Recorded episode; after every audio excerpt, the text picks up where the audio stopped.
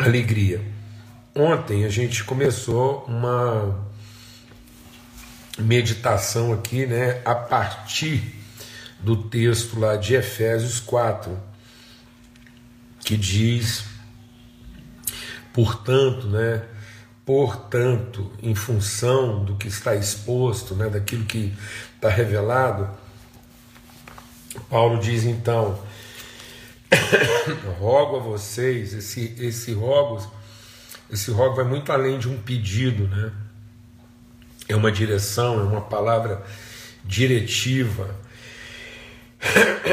E então que vocês vivam de maneira digna, que vocês é, possam viver de maneira compatível com aquilo que é a vossa vocação, chamado, nome, né? aquilo para que Deus nos designou, aquilo para que a gente foi destinado como família, com humildade, mansidão e longanimidade. Então, a gente poder desenvolver, né? desenvolver é, essas, essas relações né? numa base de, de quebrantamento, de misericórdia, de favor, de bondade, de um ânimo inesgotável, né? tem de bom ânimo, né? paz na terra e boa vontade, bom ânimo. Então, essa, essa longanimidade, esse ânimo inesgotável.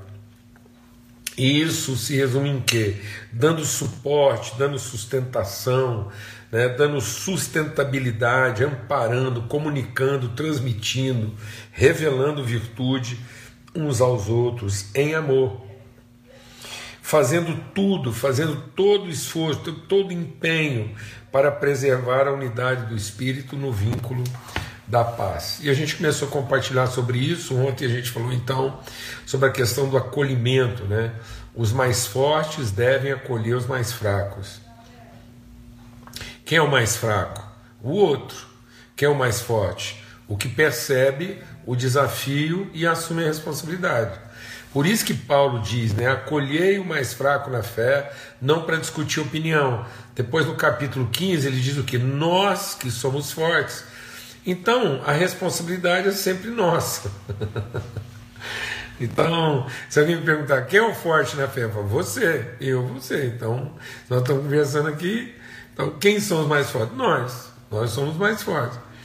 E quem são os mais fracos? Os outros. Então, aqueles que vão precisar de nós de alguma forma, e nós temos a nossa fé e vamos desenvolver a nossa fé para poder é, acolher os outros. Amar o que vem depois. Ora, o que vem depois é porque é mais novo, compreende menos. Amar o próximo, o seguinte. Né? A gente tem sempre essa tendência de associar o próximo ao perto. Né? E não o próximo ao íntimo. Né? Então, é, aquele que se aproxima de Deus, a gente pensa, aquele que chega perto de Deus, não, aquele que se torna íntimo, próximo, conhecedor, né? É, semelhante. Então, quem é o nosso próximo? Aquele que está nos seguindo, que vai nos imitar, que nós somos inspiração na vida dele. Então, amar o próximo é amar o perto, é amar aquele sobre quem a gente assume uma responsabilidade. Então, ele, ele eu estou sempre entendendo que se ele está caminhando comigo, ele, ele precisa da minha ajuda para ensinar, para compreender, para crescer, para amadurecer, tá bom? Graças a Deus. Vamos ter uma palavra de oração, a gente só fez em uma breve recordação para quem está chegando hoje, para a gente poder dar sequência aí nessa meditação a partir desse texto aí que fala da gente suportar uns aos outros em amor, tá bom? Pai, muito obrigado mesmo pelo teu amor, muito obrigado por esse movimento do rio do Senhor, do amor do Senhor através da nossa vida, em que, ó Deus, nós vamos amando e vamos cuidando e vamos dando sustentação e suporte àqueles que vão sendo gerados a partir da nossa vida. Somos testemunha para aqueles que vêm depois de nós e os amamos e damos sustentação a eles, ó Pai, no nome de Cristo Jesus, o Senhor. Amém. Então é isso, né? A semente. É vai dar sustentação para a árvore, que vai dar sustentação para os galhos e para as flores, que vai dar sustentação para o fruto. Então, quem é, é, Olha, vou falar uma coisa aqui que é, é muito essencial, né? Quem é o meu próximo? Aquele que vindo depois de mim fará coisas maiores do que eu. Amém? Então, meu próximo é aquele a quem eu estou dando suporte, aquele a quem eu estou dando sustentação, aquele que eu estou ajudando a promover, a potencializar. A gente fica também entendendo que o próximo ou o discípulo né, é um que vem no sentido é, é, é menor. Não. O discípulo, o que está te seguindo, o filho, é aquele que você está promovendo para se tornar maior. Amém? Todos os que vêm depois de nós, a gente promove para que eles se tornem maiores. Jesus não tinha essa crise, né? Ele se despediu dos seus discípulos e disse: coisas maiores do que essas fareis, né? Então, é, é isso que a gente quer ver, né? Que aqueles que são sustentados, suportados, possam produzir ainda mais, possam gerar ainda mais, tá bom? Eu vou, eu vou tirar os comentários aqui momentaneamente. Aí eu quero convidar você nesse, nesse entendimento né, do que, que é dar essa sustentação, esse suporte, convidar você a abrir sua Bíblia lá em Lucas, Evangelho de Lucas, no capítulo 17. Evangelho de Lucas, capítulo 17, a partir do verso 7. Diz assim: Qual de vocês tendo um servo ocupado na lavoura ou em guardar o gado, lhe dirá quando ele voltar do campo: Vem agora mesmo e sente-se à mesa. Não é verdade que, ao contrário, lhe dirá: Prepare o meu jantar, apronte-se e sirva-me enquanto eu como e bebo. Depois você pode comer e beber. Será que ele terá de agradecer ao servo por ter feito o que lhe havia ordenado? Assim também vocês depois de terem feito tudo o que foi ordenado, digam: somos servos inúteis, porque fizemos apenas aquilo que devíamos fazer. Então, deixa o Espírito de Deus ministrar o nosso coração. A fé não é para a gente chegar no limite da nossa obrigação. A fé é exatamente para a gente ultrapassar os limites da nossa obrigação. Então, quando a gente está falando de dar suporte, dar sustentação, suportando uns aos outros em amor, ou seja, empenhando todo o esforço, e a gente falou ontem, o que é o esforço do acolhimento? O esforço do acolhimento não é a gente exigir que o outro supere os seus limites.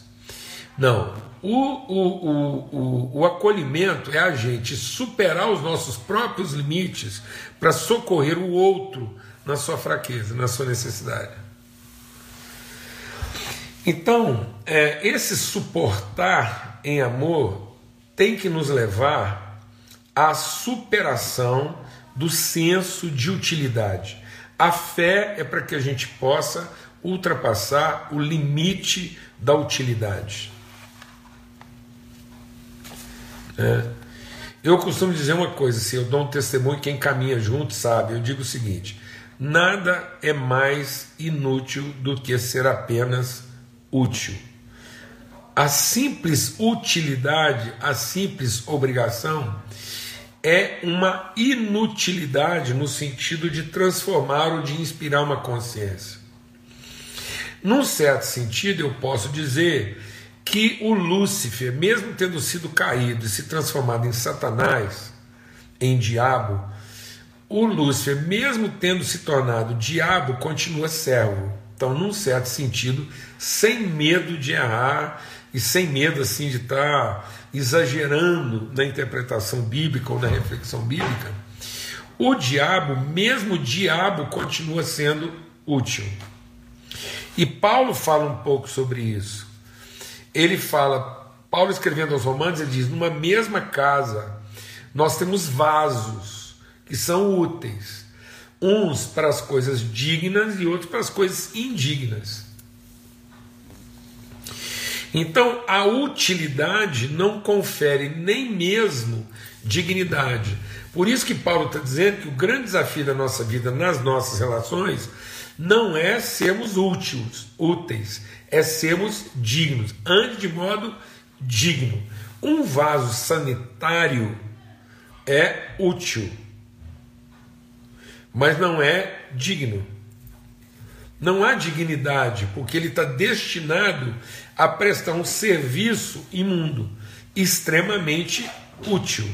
E Paulo fala sobre isso. Nós temos vasos de honra e de desonra.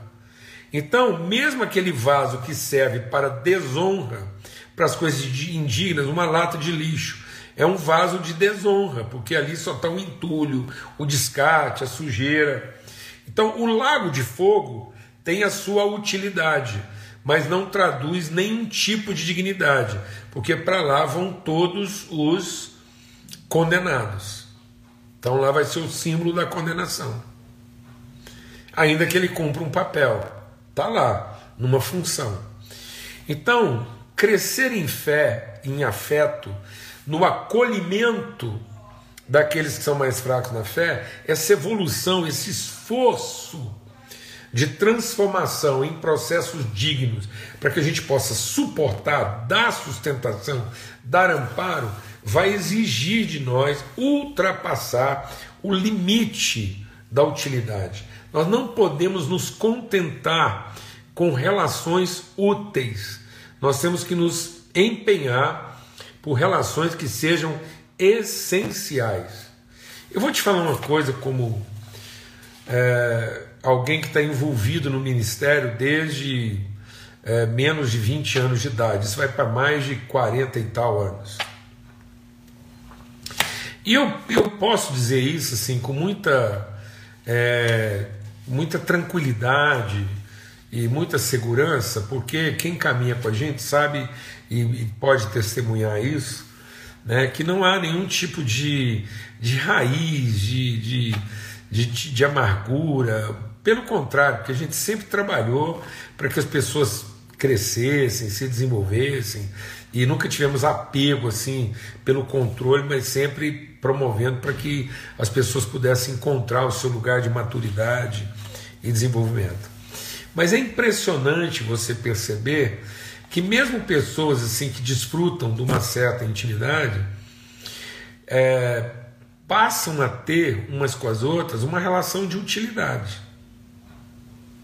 Elas são animadas, empolgadas, são dedicadas, enquanto há um, há um sentimento de que aquele ambiente é útil na contemplação dos seus interesses, ou daquilo que ela almeja, precisa, ou daquilo que contempla né, suas expectativas.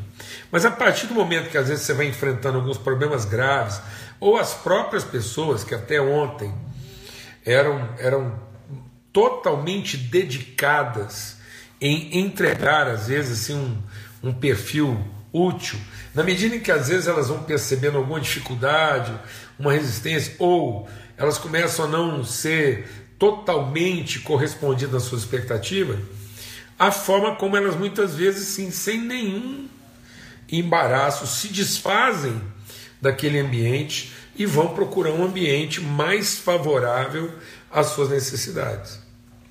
E às vezes não dão tempo para si mesmas, no sentido de amadurecer e assumir a responsabilidade do problema que elas identificaram. Então, deixa o Espírito de Deus ministrar o nosso coração.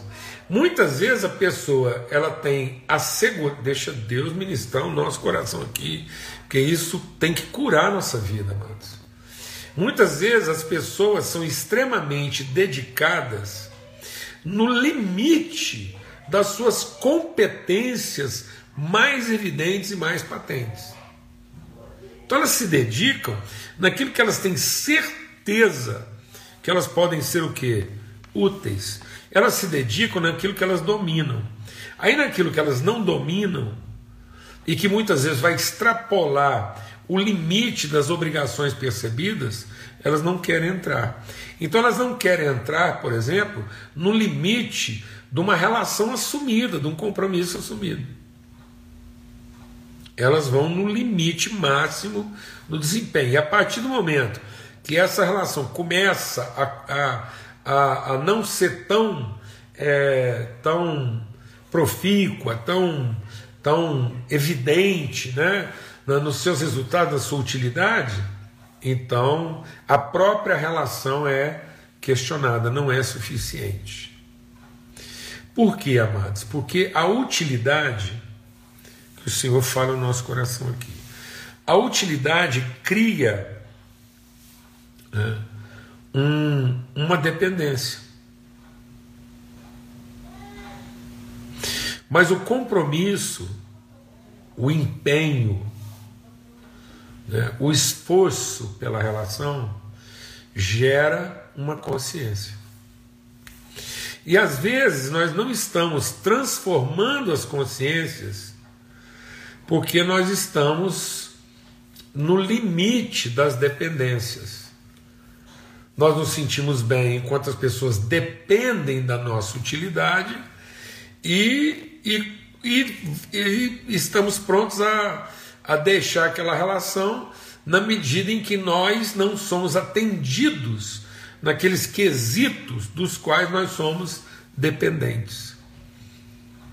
Então é uma relação assim fisiológica, é uma relação no limite da necessidade, que é o que ele está falando aqui, ó. O servo que entende que às vezes ele foi lá, atendeu a obrigação, serviu o jantar e atendeu bem, cessou. Não há uma relação íntima. Ainda que o servo talvez seja a pessoa que chegue mais perto do seu Senhor. Então, esse texto aqui fala que nós corremos o risco de estar muito perto pelo serviço, enquanto nos sentimos úteis, e ao mesmo longe da consciência porque não nos sentimos responsáveis pela relação. Então nós não temos a obrigação do serviço tanto quanto temos a responsabilidade da relação. Fala devagar. A, a, a obrigação do serviço não é o nosso limite maior, o nosso limite maior é a responsabilidade da relação. Nós somos responsáveis pela relação. Por isso que Deus fala que nós devemos acolher o que é débil. E às vezes a gente tá, não tem essa condição de querer acolher o que é fraco e, estamos sempre querendo discutir opinião, porque lá na frente a gente está com receio de que a própria pessoa lá que nós estamos tendo dificuldade enfrente alguma contingência lá de reprovação. Né? Então, é, é, é, é muito desafiador a gente ultrapassar esse limite das obrigações. Então, porque muitas vezes a gente quer se sentir né, como se a nossa participação fosse alguma coisa assim é, absolutamente necessária, né? Sendo que, na verdade, é, Deus ele, ele fala conosco e às vezes a gente leva isso só pelo lado um lado assim meio meio condenatório, né? E às vezes a gente pensa que Deus, na verdade, ele está cobrando um desempenho se a gente não falar, as próprias pedras clamarão. E às vezes a gente pensa assim: bom, Deus está muito nervoso, né? porque ele fala, ah, se vocês não, não falarem, as pedras clamarão. É, e eu creio que, por mais grave que seja isso, o tom é sempre de um pai. Então, o tom de um pai é como se o pai estivesse dizendo: olha, não é pelo serviço não é pelo serviço. Pelo serviço, se a proclamação do Evangelho fosse simplesmente uma questão retórica, uma questão é, é, é, técnica, metodológica ou estratégica, é, Deus está dizendo assim: eu teria outras formas de fazer isso e não precisava de vocês. Né? Mas ele está falando de, de uma relação então, na verdade, é, ela relaciona as partes. E não é para ter o serviço terminado. Porque ele está dizendo aqui, tá bom, se for só uma questão de ter o serviço terminado, então nós seriam inúteis. Amém. É de uma inutilidade sem tamanho. Terminar bem o serviço que foi colocado no que um mês cumprida a nossa obrigação, está tudo certo. É, é uma crueldade sem tamanho a gente é, se desfazer de relações que são essenciais na nossa vida, simplesmente porque a gente não se vê bem servido. Fala devagar. É muito cruel. É muito cruel a gente se desfazer de algumas relações na nossa vida simplesmente porque é um momento em que a gente não se sente bem servido. Para terminar, eu queria refletir sobre o fato que, para entender isso melhor, o que, que é ir além né, da nossa obrigação e, e a gente poder entender a inutilidade de ser apenas útil, é que Deus não nos chama, quando Paulo está escrevendo aos Efésios, ele não chama para ajudar, não é ajudando uns aos outros em amor, é suportando uns aos outros em amor. Então, às vezes, a gente ajuda como quem quer ser útil, mas a gente não suporta como quem é próximo. O próximo é aquele que está dando condições para que aquilo aconteça. O próximo é o que antecede. Ame as pessoas às quais você antecede. Uma das características essenciais de Jesus é que ele é o primeiro de muitos irmãos. Então, ele tendo sido primogênito, ele se fez, desculpa, tendo sido unigênito, ele se fez primeiro de muitos irmãos. Então Deus não quer que você tenha utilidade, Deus quer que você tenha a primazia. E a primazia não é você ter o lugar de destaque, mas é você ocupar o lugar de origem. Muitas pessoas acham que ter a primazia é ser servido primeiro é ser atendido primeiro, é ser reconhecido primeiro. Não, isso não é ter a primazia. Isso é ter o direito. Ter a primazia é ser, tendo sido unigênito, e se tornar primeiro de muitos. Então a primazia, quem oferta primeiro, quem entrega primeiro, quem dá primeiro, quem toma iniciativa, quem é mais forte a ponto de atender o mais fraco, quem coloca o outro antes de colocar a si mesmo. Cada um considere o outro, o próximo, o seguinte, superior a si, próximo, a si próprio. Quem está trabalhando para que aqueles que vêm depois dele possam fazer ainda mais e melhor do que ele. Então, ter a primazia não é ter o direito do reconhecimento e o privilégio da gratificação. Não, é ter a iniciativa, é, é ter a, a, a proatividade, de dar origem aos processos, de ser de, de ser aquele que antecede o, o, o próximo que está por vir. Isso é dar suporte. Então, dar suporte não é ajudar. Deus não pediu para a gente ajudar o irmão. Deus pediu para a gente suportar o irmão. Então, não é uma ajuda. Não é um benefício que eu transfiro. Não. É uma virtude que eu transmito, que eu comunico. Por isso que Jesus diz: quem amou mais? O levita, o fariseu que vinha descendo lá? Não, quem amou mais? O samaritano, porque o samaritano, ele não apenas ajudou, o samaritano não ajudou aquele moribundo, aquilo não foi uma ajuda. Ele, o samaritano não pegou lá pegou aquele moribundo, chamou o SAMU e deu um dinheiro para aquele samaritano e falou assim: Ó, estou te dando uma oferta aqui para te ajudar. Não, não é isso. Ele colocou sobre os lombos daquilo que transportava ele mesmo. Ele, ele, ele transmitiu para o, o, seu próximo, para o seu seguinte, para o que vem depois dele, as condições que eram próprias dele.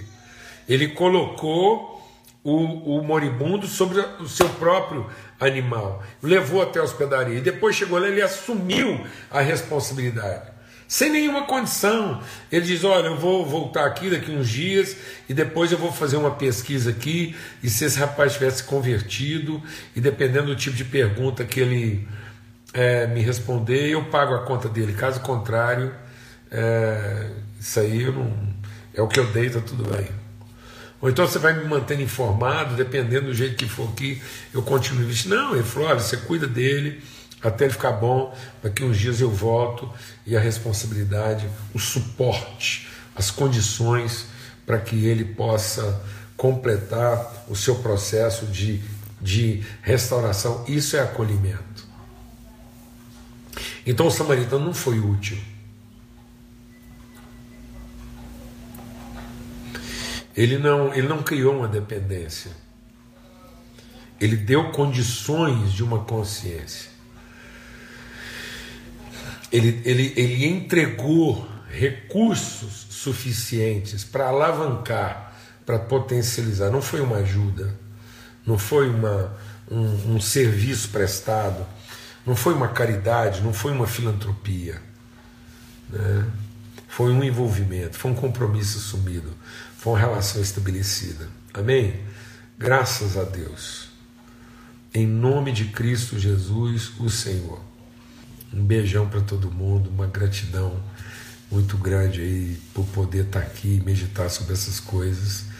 Então, um forte abraço, fica na paz e até amanhã, se Deus quiser, a gente vai continuar refletindo sobre esse suportando em amor. Fica na paz, um beijão para todo mundo.